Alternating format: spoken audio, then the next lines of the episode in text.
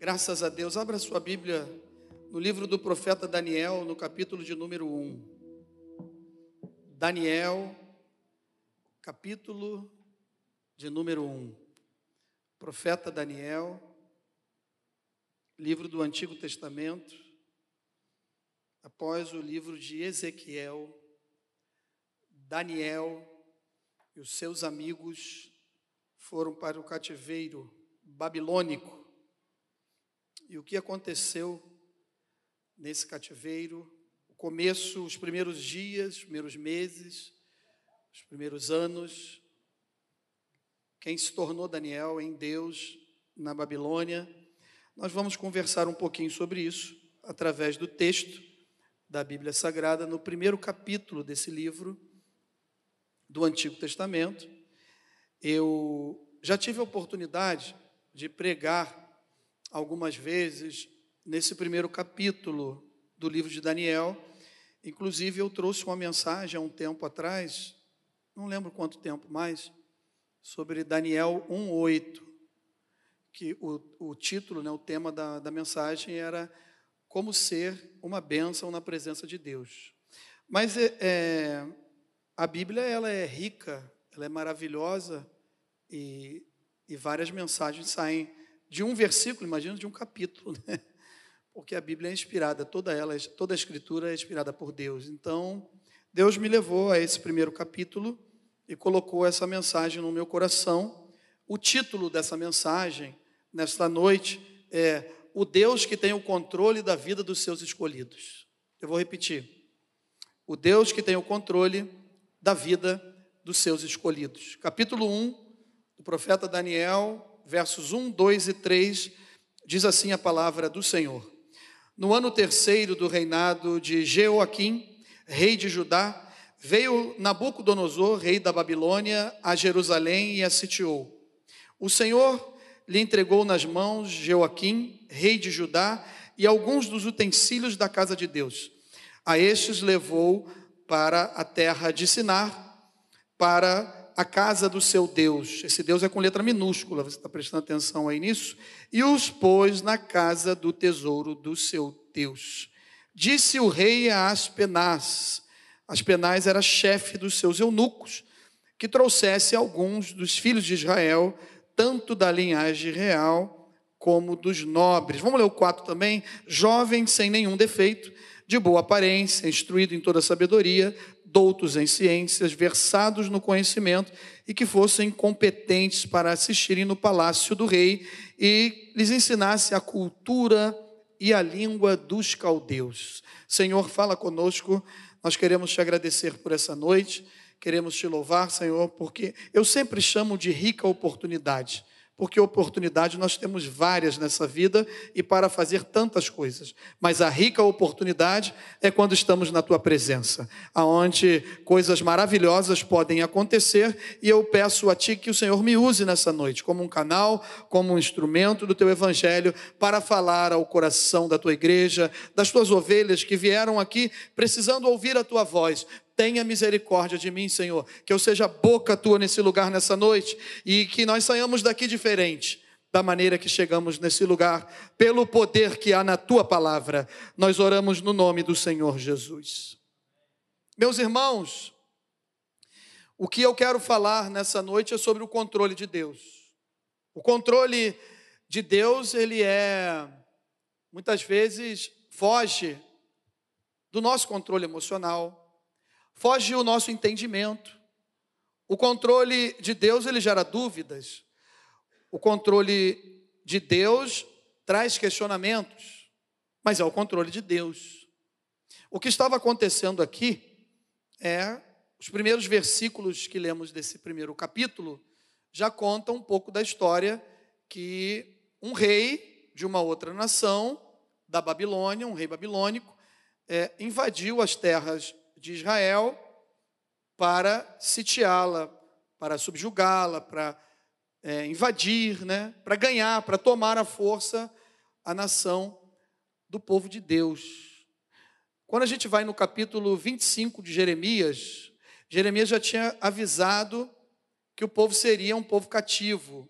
por causa do que? Ele fala lá no capítulo 25 que não ouviram a minha voz, não obedeceram a minha lei, deram de ombros com os profetas que eu enviei, não deram ouvido aos profetas, tanto que quando esses profetas foram enviados por mim, vocês nenhum momento prestaram atenção, e isso tudo vai se cumprir. Vocês serão cativos. E ainda falou o tempo, essa profecia ainda dizia o tempo. Vocês ficarão cativos durante 70 anos na Babilônia. Quando a gente lê textos como esse, como esses, é, grifamos algumas coisas, prestamos atenção, geralmente naquilo que mais nos solta aos olhos, para que venhamos aplicar nas nossas vidas. Mas, na verdade, o que eu quero compartilhar com os irmãos aqui é esse controle de Deus na vida dos seus escolhidos. Quem é escolhido de Deus aqui? Levanta a mão. Quem tem essa convicção que Deus escolheu você. Por isso que nós abrimos essa reunião com o texto de Ele mesmo os predestinou, os que predestinou chamou, e os, os que chamou justificou. Para dizer que não é, é um predestinado, porque às vezes nós passamos por algumas dificuldades e tem alguns ditados populares que falam isso. Isso é do destino. Isso aí tinha que acontecer com você mesmo. É dessa forma. E a gente sabe que tem ação, reação, tem escolhas, tem decisões, tem consequências. Mas há momentos na nossa vida que é totalmente o controle de Deus. Eu estava atendendo hoje uma irmã e nós conversamos sobre isso. A vontade permissiva de Deus.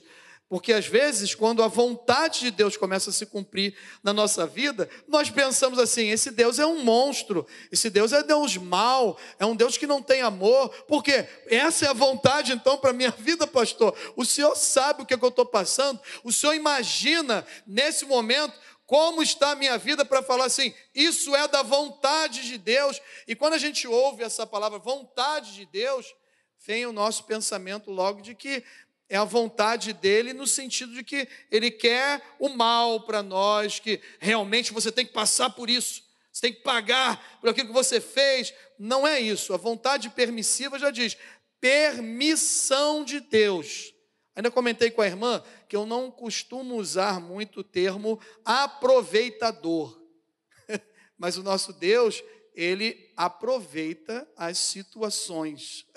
Não é um aproveitador, não vamos chamá-lo assim, mas que ele sabe muito bem conduzir, sabe muito bem administrar questões da minha vida e da sua vida que nós já perdemos o controle muitas vezes, isso sim ele sabe e sabe fazer muito bem. O que, que significa então a palavra controle? A palavra controle é o substantivo utilizado para definir o domínio ou o poder de fiscalizar e administrar determinada coisa.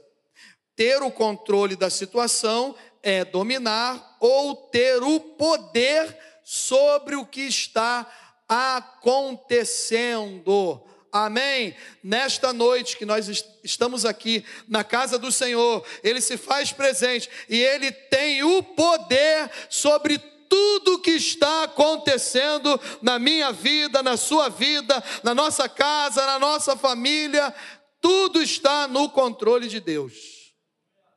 E na vida desses jovens não foi diferente.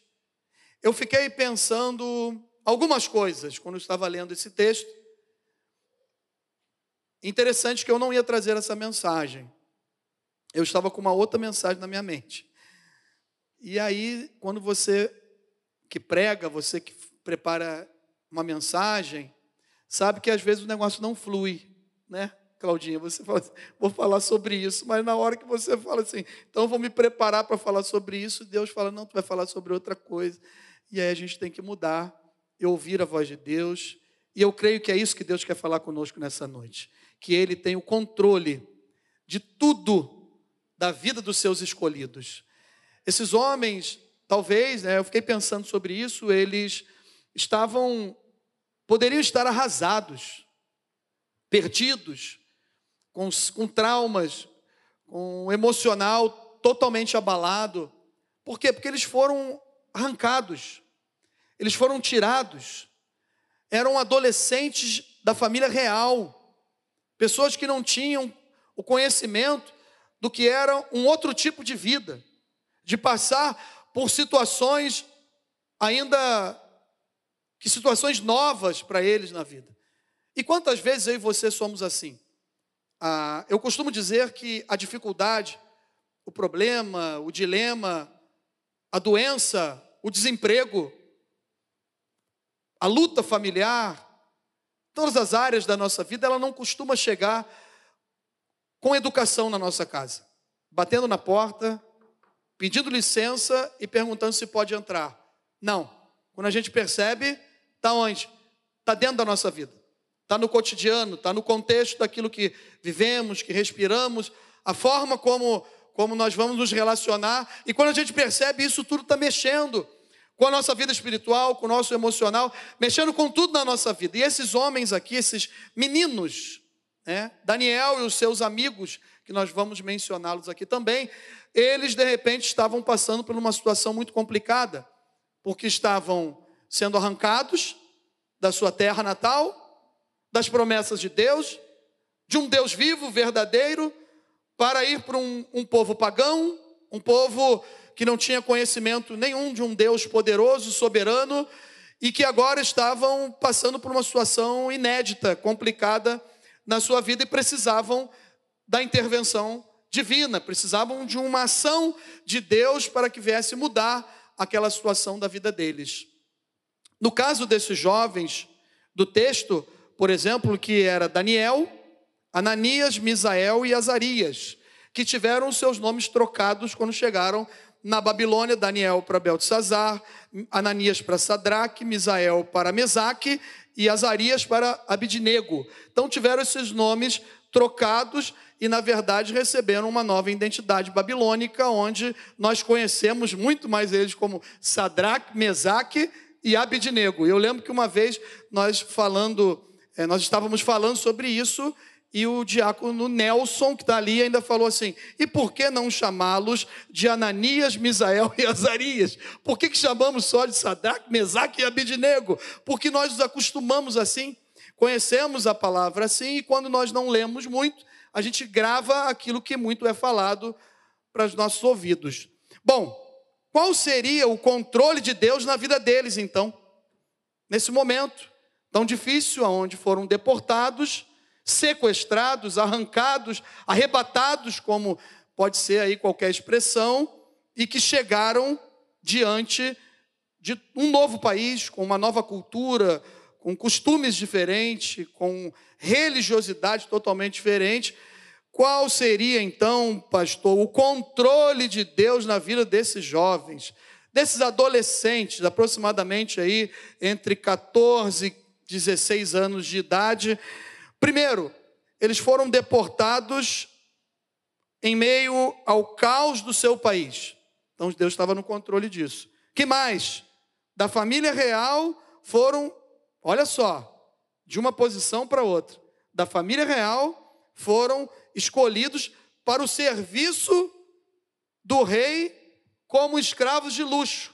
Por quê?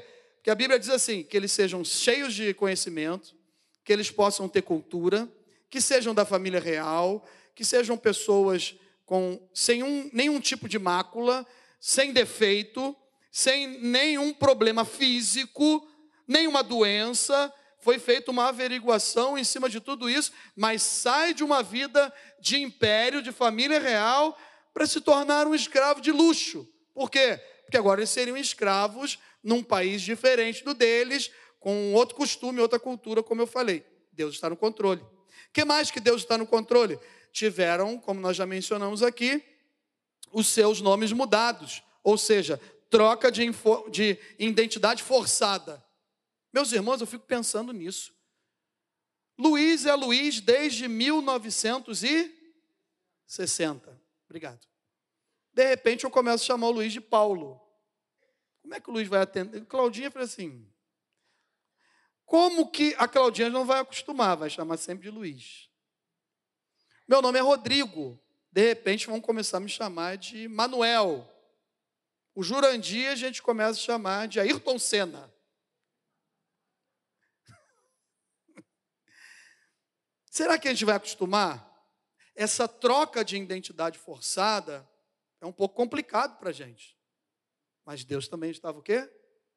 No controle. Mas o que me chamou muito a atenção aqui, e o que eu quero compartilhar com vocês nessa noite é que tipo de reação esses acontecimentos gerou dentro do coração de cada um desses rapazes e quais foram as consequências benéficas dadas por Deus. É uma pergunta. Que tipo de reação esses acontecimentos gerou dentro do coração de cada um desses rapazes e quais foram as consequências benéficas dadas por Deus.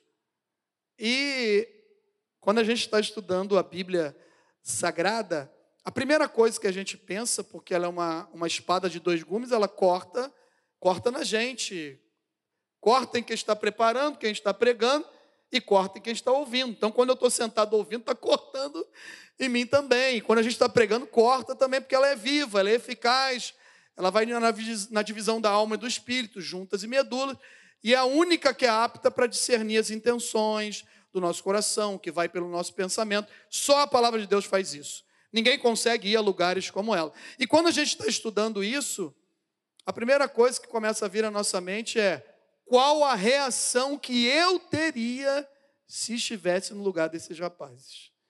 E é o que nós pensamos muitas vezes. Por quê? Porque nós temos tantas reações por causa de acontecimentos que fogem ao nosso controle. Eu e você, às vezes, passamos por situações que, às vezes, eu ouço de algumas pessoas dentro da igreja, caminhando com Cristo há muitos anos, certas palavras que, às vezes, eu pergunto: por que essa reação em você? O que causou isso em você para falar dessa forma? É porque eu fui provocado. Não me provoque, senão eu falo de novo. Eu falo, meu Deus. O que está acontecendo nisso? Por que, que é dessa forma? E esses adolescentes, esses rapazes, eles nos trazem alguns exemplos do que é verdadeiramente o controle de Deus na vida dos seus escolhidos. Quando eles chegaram lá, esse era o cenário, era o que estava acontecendo. Mas não quer dizer que o cenário que não seja, que não é favorável a nós e que venha trazer prejuízos, seja ele na área espiritual, emocional, conjugal, profissional, familiar, que a gente venha perder os estribos, perder a firmeza, não saber como vai agir, de que maneira fazer, como se comportar, e aí eles nos mostram isso através da Bíblia, do texto que nós Estamos com a Bíblia aberta no capítulo 1 e a gente pode observar isso em alguns versículos que nós vamos ler aqui. A primeira coisa que me chamou a atenção aqui é que nós sabemos que Deus está no controle das nossas vidas e somos escolhidos. Amém? Mas há momentos difíceis como esse aqui que eu e você precisamos ter o quê? Em primeiro lugar, posicionamento. Não importa o que está acontecendo comigo e com você. Não importa se nós até já perdemos a esperança, não sabemos de que maneira vai acontecer isso e como vai acontecer, mas o importante é ter um posicionamento diante de Deus. Tenha nessa noite um posicionamento diante de Deus nessa situação que você está vivendo que parece que não tem mais jeito, mas que Deus está no controle, porque você é um escolhido de Deus. O verso 8 diz assim: resolveu Daniel firmemente não contaminar-se com as finas iguarias do rei, nem com o vinho que ele bebia, então pediu ao chefe dos eunucos que lhe permitisse não contaminar-se. Meu irmão, minha irmã, a nossa vida tem que ser separada para Deus, santificação, adoração, continue fazendo a obra de Deus, não pode desistir, não, você não pode desistir dos seus objetivos, os seus objetivos são maiores do que os problemas, do que as dificuldades, do que os muros que se levantam na nossa frente. São bem maiores do que isso, porque os nossos objetivos estão focados em Deus, na pessoa do Senhor e Salvador Jesus Cristo. Por quê? Porque nós somos escolhidos de Deus. Não fostes vós que me escolhestes, mas eu vos escolhi e vos nomeei para que vades e deis fruto, e que esse fruto permaneça, e tudo quanto pedis ao Pai no meu nome, Ele vô-lo conceda. Nós somos escolhidos de Deus. Escolhidos de Deus se posicionam. Escolhidos de Deus fazem escolhas. Escolhidos de Deus tomam decisões voltadas para as coisas de Deus.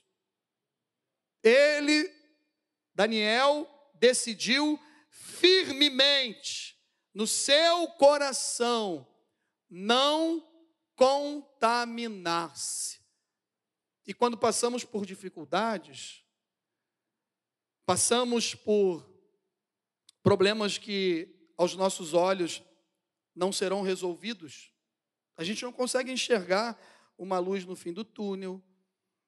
Aquilo que está passando na sua mente aí agora, é isso mesmo. Você olha e fala assim, pastor, se o senhor soubesse o que eu estou vivendo, se você soubesse o que eu estou vivendo.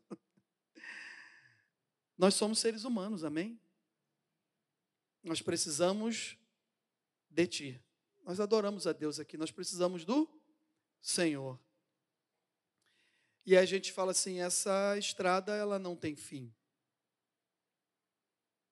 Quem já dirigiu à noite aqui para algum lugar que tem uma certa quilometragem de distância e, e que já conhece a estrada é uma coisa.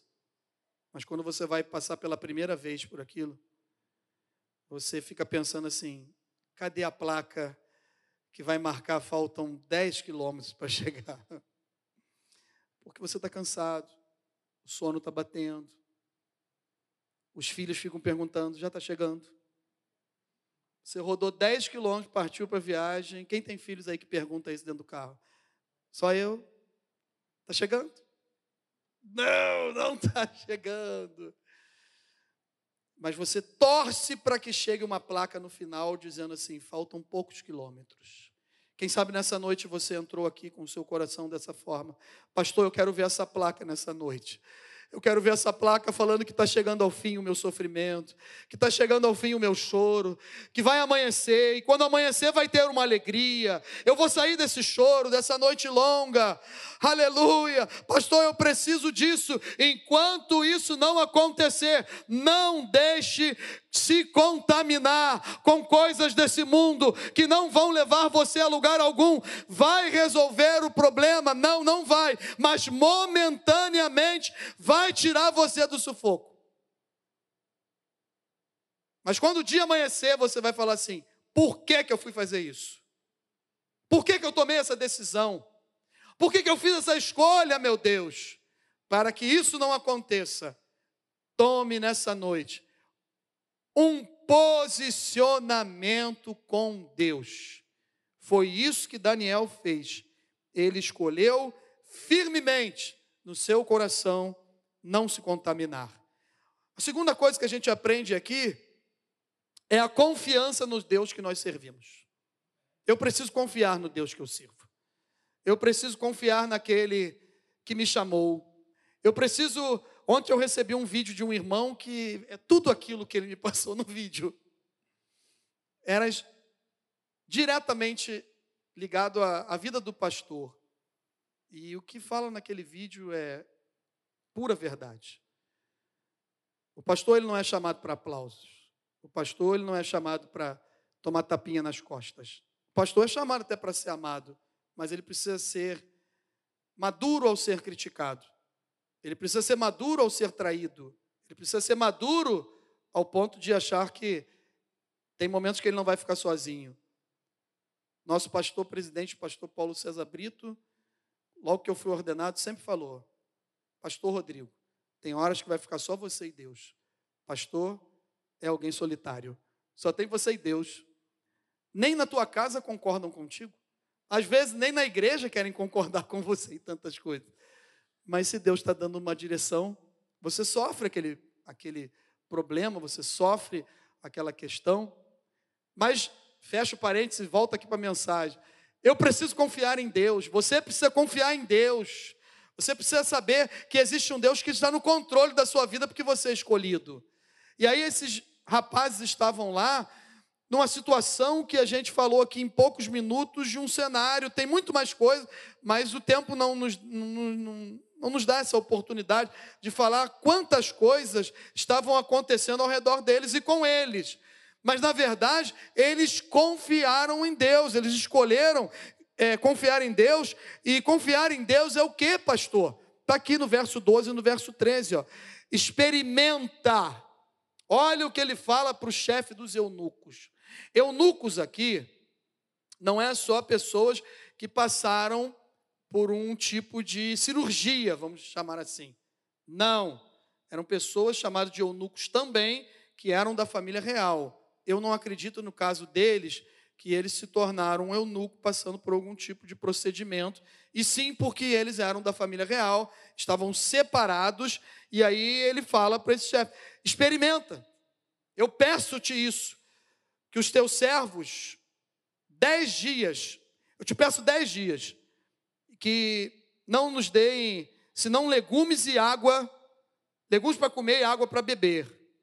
Então, se veja, você vai ver, diante de ti, você vai ver essa situação, você vai ver a nossa aparência, a dos jovens que estão comigo, que comem das finas iguarias do rei. Vai ter uma diferença. Vai ter uma diferença entre nós, que nos alimentamos de uma forma, e os jovens que vão se alimentar das iguarias do rei. Isso é confiança em Deus. É falar daquilo que ainda você não está vendo, que você não está vivendo, mas que você confia num Deus santo, poderoso, que está aqui no meio no nosso meio nessa noite e que tem o controle da minha e da sua história. É quando você fala assim: "Eu vou vencer. O meu filho vai sair das drogas, o meu casamento vai ser restaurado, a minha família vai ser transformada". Quando você fala isso, meu irmão, você está tendo uma confiança muito grande num Deus poderoso, que sabe, é saber, quando eu confio em Deus, é saber que tudo que Ele está fazendo é porque Ele está conduzindo a minha vida da melhor forma possível, mesmo que eu não concorde eu vou me posicionar, eu vou confiar em Deus e vou crer antes que a vitória chegue.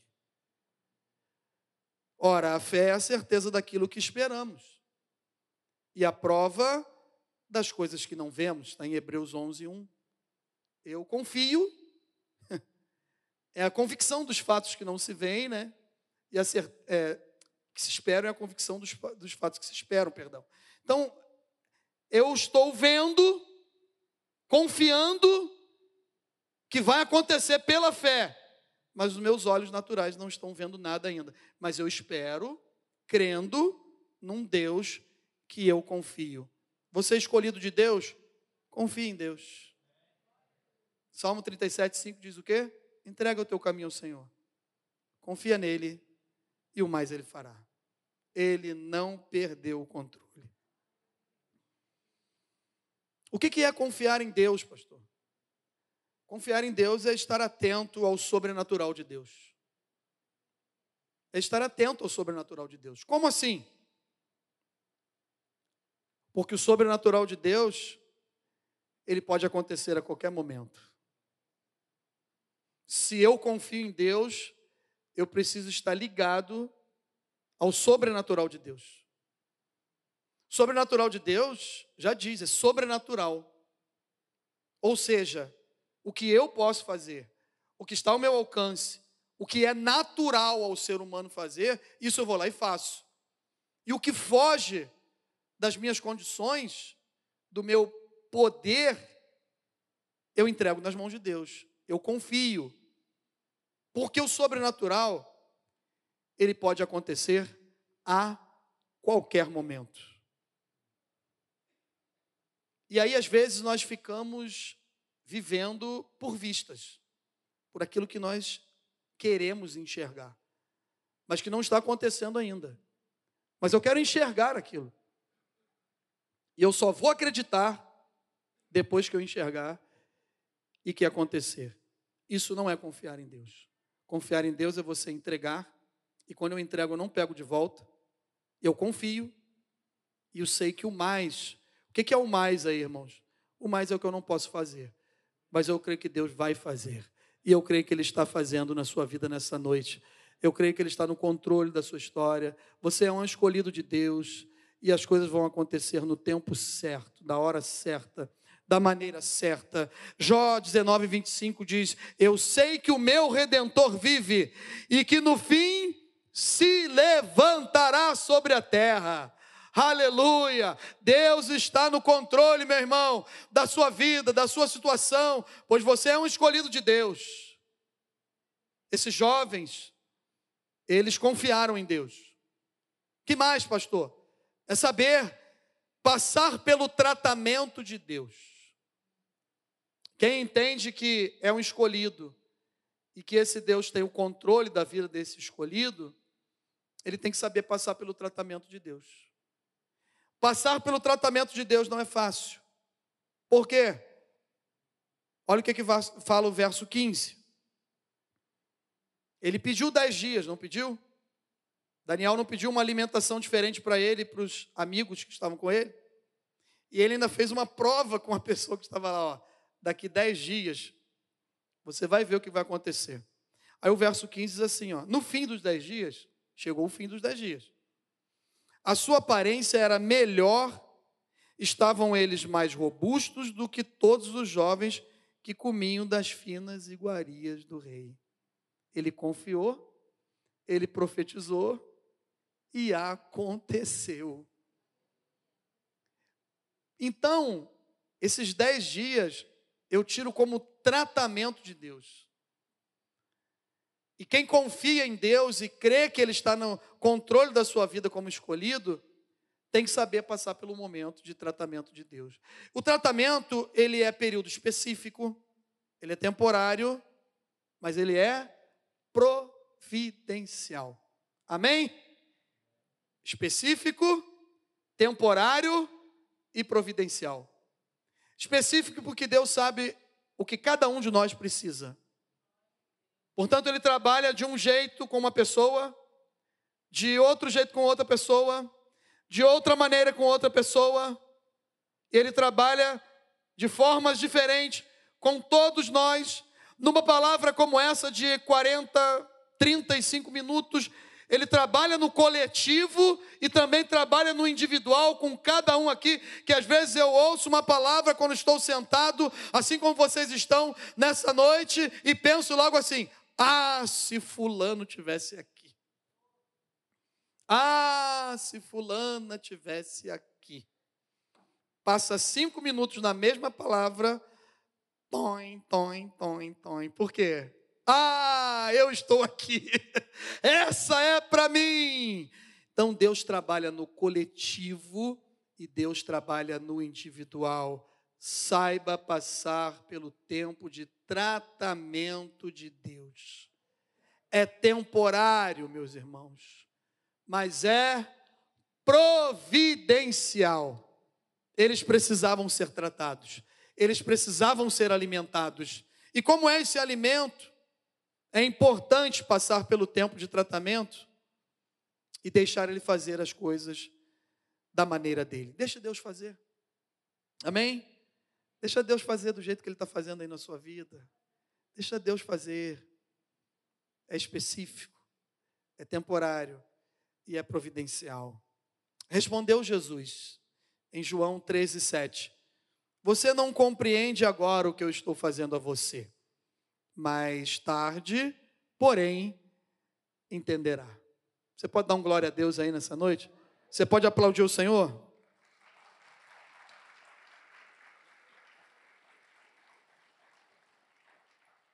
É só a gente, para os mais, para os jovens há mais tempo, é só voltar um pouquinho a fita. A gente fala voltar um pouquinho a fita, o pessoal entende, né? Volta um pouquinho a fita da sua vida e busca alguma coisa que você não estava entendendo nada. E agora, aqui nesse momento, você está entendendo tudo, olha lá para trás e fala assim: glória a Deus que Deus fez daquela maneira. Que maravilha que Deus fez daquele jeito. Porque se Ele não fizesse daquele jeito, eu hoje não estaria aqui. Não é isso, meus irmãos? A nossa vida vai sendo transformada. Esse período de tratamento de Deus, ele não tem como não transformar. É só você deixar. E quando a gente passa pelo tratamento e aceita o alimento que Deus está nos dando, e, e a gente ganha, recebe graça diante de pessoas. Esse chefe dos eunucos podia falar assim: não, não vou deixar, não vou permitir, vocês têm que comer das iguarias do rei. Veja a importância de confiar, de se posicionar e de confiar. Deus trabalha por você naquilo que eu e você não temos condições de fazer. Deus vai na nossa frente e vai derrubando toda barreira, toda muralha, vai tirando da nossa frente tudo aquilo que não provém dele para a nossa vida, aonde eu e você não conseguimos mover uma palha. Ele vai lá, faz tudo, glorifica, exalta o nome dele e ele mostra que é conosco. A nossa vida vai sendo transformada. E a aparência, ela não é mais a mesma. Interessante que quando nós estamos em alguns ambientes, que outrora nós frequentávamos também, seja ele do núcleo familiar, profissional ou qualquer outra coisa. Nós não percebíamos o ambiente que nós estávamos. Tudo era normal. Mas quando temos uma experiência viva com Cristo, a sua aparência começa a ser diferente. Por quê? Porque agora você tem a aparência de Cristo. Agora você tem a presença de Deus na sua vida. Você é um escolhido de Deus. E aí você começa a perceber que parece que você não é bem-vindo mais em alguns locais. Que as pessoas que gostavam tanto de você agora deixam você um pouco de lado. Isso até na família acontece. Por quê? Porque a nossa aparência ela começa a tra ser transformada em Cristo. Olha o que, que, diz a Bíblia Sagrada: a vereda do justo é como a luz da aurora, que brilha cada vez mais até a plena claridade do dia.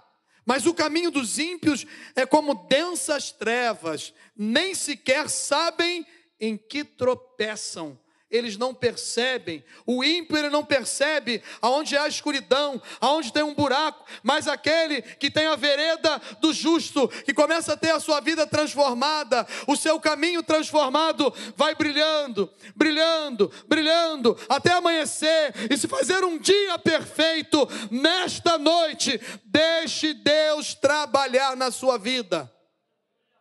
Passe pelo tratamento de Deus. Porque vai brilhando, vai brilhando. A vereda do justo vai brilhando. E daqui a pouco vai ser um dia perfeito. Quando isso acontecer, ou a nossa senha é chamada, ou ele volta para nos buscar.